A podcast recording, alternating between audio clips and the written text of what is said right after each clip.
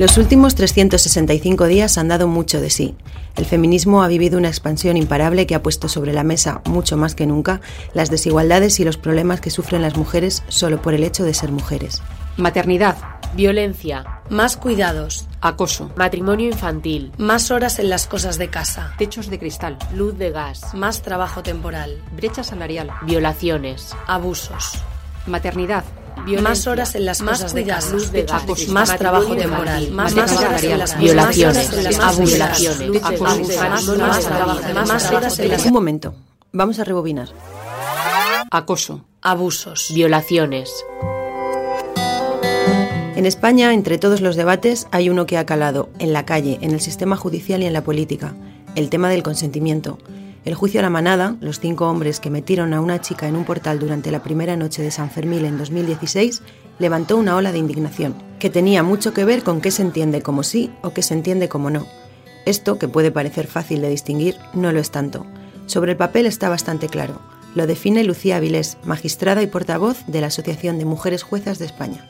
Eh, en el ámbito del, de las relaciones sexuales, lógicamente nos da una idea, más allá de lo jurídico, del necesario acuerdo o consenso entre dos personas adultas, libres y capaces para mantener una relación sexual. Y ahora en la calle, ¿qué se entiende por consentimiento? Cuando hablamos de consentimiento en general, pues es, sí, es pedirle eh, la autorización a la otra persona para hacer, para hacer algo que lo involucre. Simplemente es que, eh, que, te, que te consientan y simplemente pues si te dicen que no, le, no les apetece pues simplemente ni que les toques a una persona, pues con eso tienes que respetar. O sea, no sé, respeto. Sería como la aceptación de la voluntad, los derechos y obligaciones de uno y de otro, ¿no? Y establecer los límites. Pues hombre, un poco que el hombre eh, tenga que ceder una parte que ha sido durante muchos años eh, privativa de él, que tenga que ceder más o menos una serie de voluntades a las mujeres. El consentimiento es sencillamente un instinto interior que te dice que consientas una cosa o no la consientas. Eh, pues para mí el consentimiento es querer hacer algo y manifestárselo a la persona que tengo delante, decir que sí. Para mí es que la otra persona entienda eh, hasta dónde debe llegar, o sea, es como mi derecho, o sea, consentimiento, pues aceptación, respeto. No hace falta haber un consentimiento previo. Tú me respetas, yo te respeto a ti. Eso es fundamental. Pues consentimiento, consentir, aceptar. Pues el consentimiento es, mm, si tú estás de acuerdo en lo que te proponen, eso es consentimiento.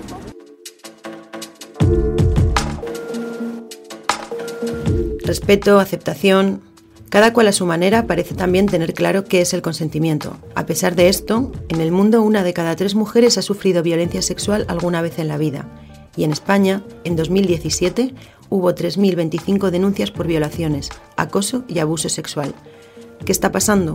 Le preguntamos a Mariti Pereira, presidenta de la Asociación de Asistencia a Víctimas de Agresiones Sexuales y Malos Tratos. Yo creo que lo que hay es más denuncias de este tipo. Creo que las mujeres más jóvenes eh, ya entienden de que su cuerpo es suyo y de que hacen con él lo que ellas quieren y que ningún hombre va a venir a decirles lo que tienen o no tienen que hacer y si está bien o no está bien lo que están haciendo. ¿no? Entonces yo creo que por eso cada vez más mujeres jóvenes denuncian estas situaciones ¿no? y salen más, por lo tanto, a la palestra. Mar Padrón, sexóloga experta en violencia de género, está de acuerdo con lo que cuenta Pereira, que la sociedad, sobre todo las generaciones más jóvenes, son más conscientes. Qué duda cabe que en los últimos años se han producido grandes avances. Lo que pasa es que yo me encuentro grandes diferencias por sectores. Me estoy encontrando con una población joven, con colectivos de mujeres y también de hombres, donde se ha producido el debate, la reflexión, opciones conscientes, por ejemplo, en las familias hacia otros tipos de valores más igualitarios, pero todavía queda mucho para hacer, porque a pesar de que tengamos cambios legislativos, y de hecho en nuestro país y en Andalucía en particular, hay una legislación muy avanzada con respecto a esta temática, sin embargo, a nivel social, sutilmente está ahí agazapado el sexismo, que no se nos olvide, ¿eh? Hasta que no acabemos con los micromachismos, el, sexismo sutil, ese ese machismo que no se ve, que está invisibilizado, que pasa desapercibido, que son comportamientos que tenemos naturalizados, que forman parte incluso del cachondeo, de la broma, no va a haber auténticamente libertad sexual para las mujeres.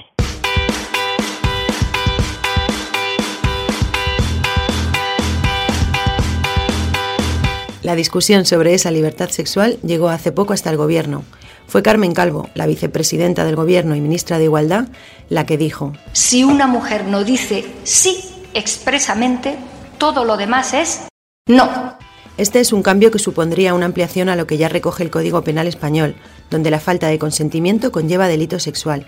Pero en este caso, esa ampliación supondría que el consentimiento fuera expreso, ¿Cómo es esto de viable? Lucía Avilés responde. Lo que sí tenemos que tener en cuenta es que en el Código Penal ya se recoge la falta de consentimiento como un elemento básico en los delitos de agresión sexual, como una relación sexual no consentida e impuesta por la fuerza o por medios coactivos, o ya sea abuso sexual como un contacto sexual no consentido. Lo que sucede es que lo que se pretende con la eh, introduciendo eh, mayor énfasis en el consentimiento eh, al igual que se ha hecho en otros países europeos, es la asunción formal, conceptual, de la obligación del Estado de prevenir, investigar, reparar, sancionar la violencia contra las mujeres y, en este caso, la violencia sexual. No es ni más ni menos que poner negro sobre blanco para que se reconozca en la ley que el sexo sin consentimiento es violación. Detrás de esa concepción sobre el consentimiento está el problema de fondo, el origen de cualquier violencia o desigualdad, el machismo. Pereira, la presidenta de la Federación de Víctimas, lo apunta así. Es eh, un problema educacional, un problema cultural, eh, el creer que las mujeres somos menores de edad mentales para y no tenemos capacidad para decidir qué es lo que queremos o no, o qué es lo que es bueno o no para nosotras, y ellos sí tienen esa capacidad, por lo tanto se toman la libertad de decidir por nosotras. Yo creo que ese es el problema de fondo. Y luego, cuando me refiero al tema cultural, eh, hay un refrán en España que se ha utilizado muchísimo y todavía, todavía se sigue utilizando, que es que cuando las mujeres decimos no, en el fondo estamos diciendo que sí, ¿no? Entonces, bueno, mm, seguir manteniendo esos mismos discursos son los que dan lugar a que muchas mujeres eh, no denuncien, muchas mujeres no sepan en un momento dado mm, qué hacer, cómo enfrentarse al agresor, también el miedo, la situación personal de la víctima, sus antecedentes de vida, es muy complejo, ¿no? Pero yo lo que sí tengo claro es que para la justicia no debería de ser complejo. Si yo no digo sí, me están agrediendo.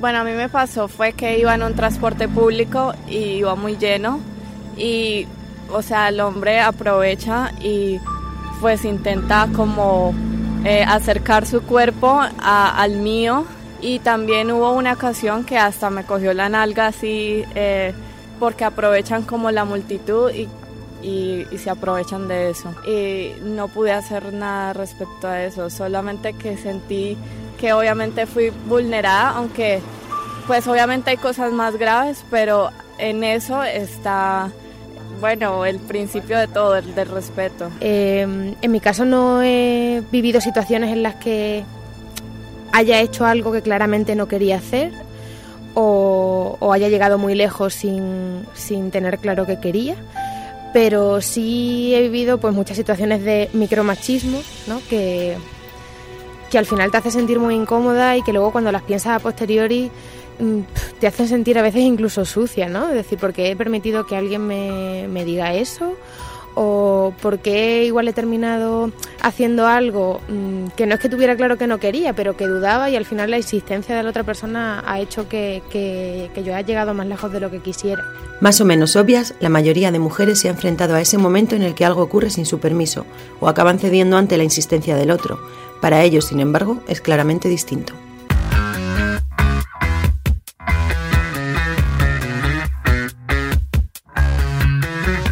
Pues yo creo que no, no, no.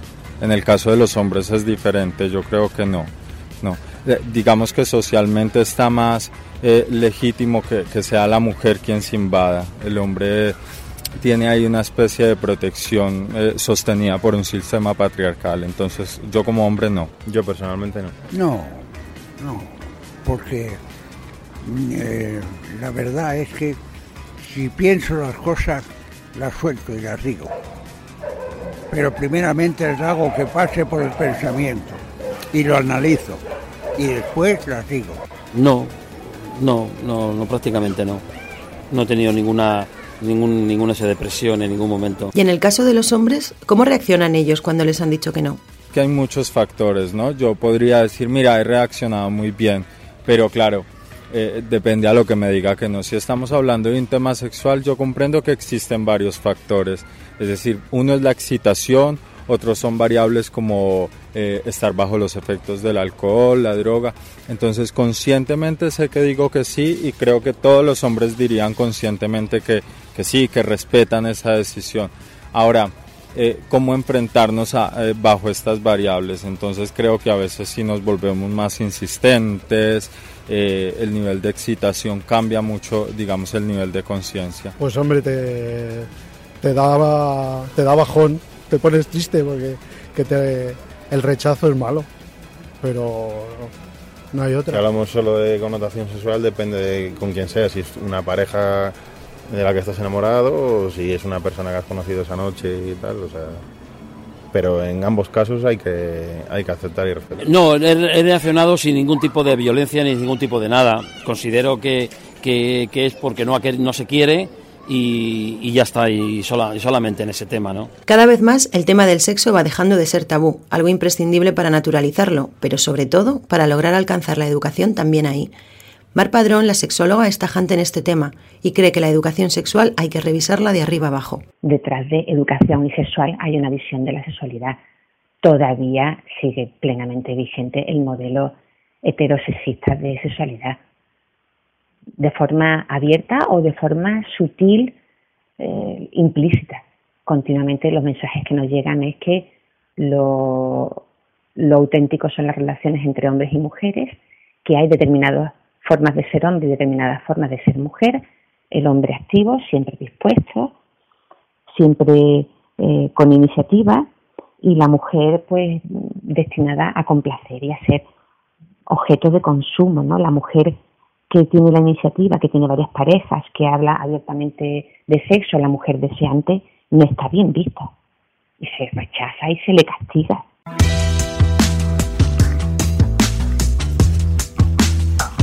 Esto fue de alguna manera lo que ocurrió con la víctima de la manada y la razón por la que miles de mujeres salieron a la calle para gritar que son dueñas de sus cuerpos, de sus voluntades y de sus deseos, y para pedir que la justicia, en este caso, caminara al mismo paso que ellas, que entendiera lo mismo que ellas.